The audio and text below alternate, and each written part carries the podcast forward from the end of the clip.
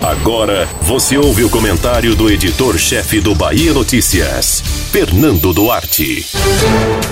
A manutenção das datas para a realização do Enem em novembro de 2020 mostra que o Estado brasileiro segue preconceituoso com as classes mais pobres e com acesso restrito à educação de qualidade.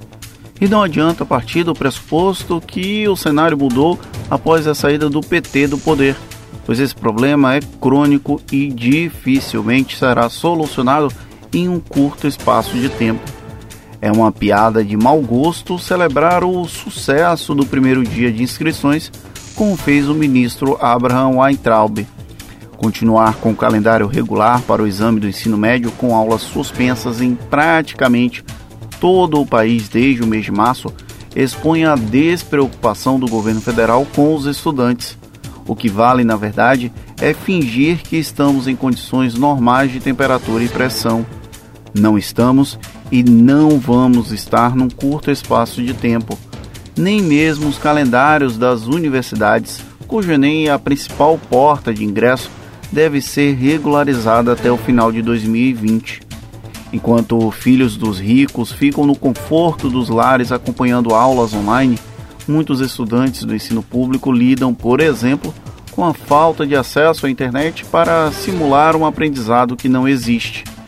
Enquanto a classe média consegue compensar essa ausência da escola física com outras formas de ensino à distância, as famílias pobres estão preocupadas com a provável falta de comida na mesa, frente à demora da chegada do auxílio estatal para suprir essa lacuna. O Brasil não é um país de iguais.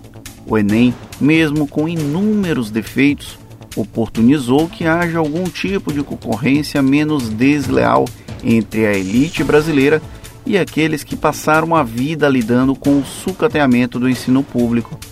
É muito pouco, mas é melhor do que nada. E mantê-lo nos mesmos moldes de anos anteriores, quando as aulas transcorriam de maneira regular, é mais que injusto. É desumano e cruel. É reservar as universidades para quem não tem que vender o almoço para comprar a janta se vão crucificar alguém por discordar da postura federal de negar a pandemia do novo coronavírus, que não sejam os estudantes, ainda no início das próprias vidas. Já que o governo opta por ver mortes agora, que ao menos não mate o futuro do país. Adiar o Enem é um gesto que vai além da gestão. É uma questão de princípios e da prioridade correta. Você ouviu o comentário do editor-chefe do Bahia Notícias, Fernando Duarte.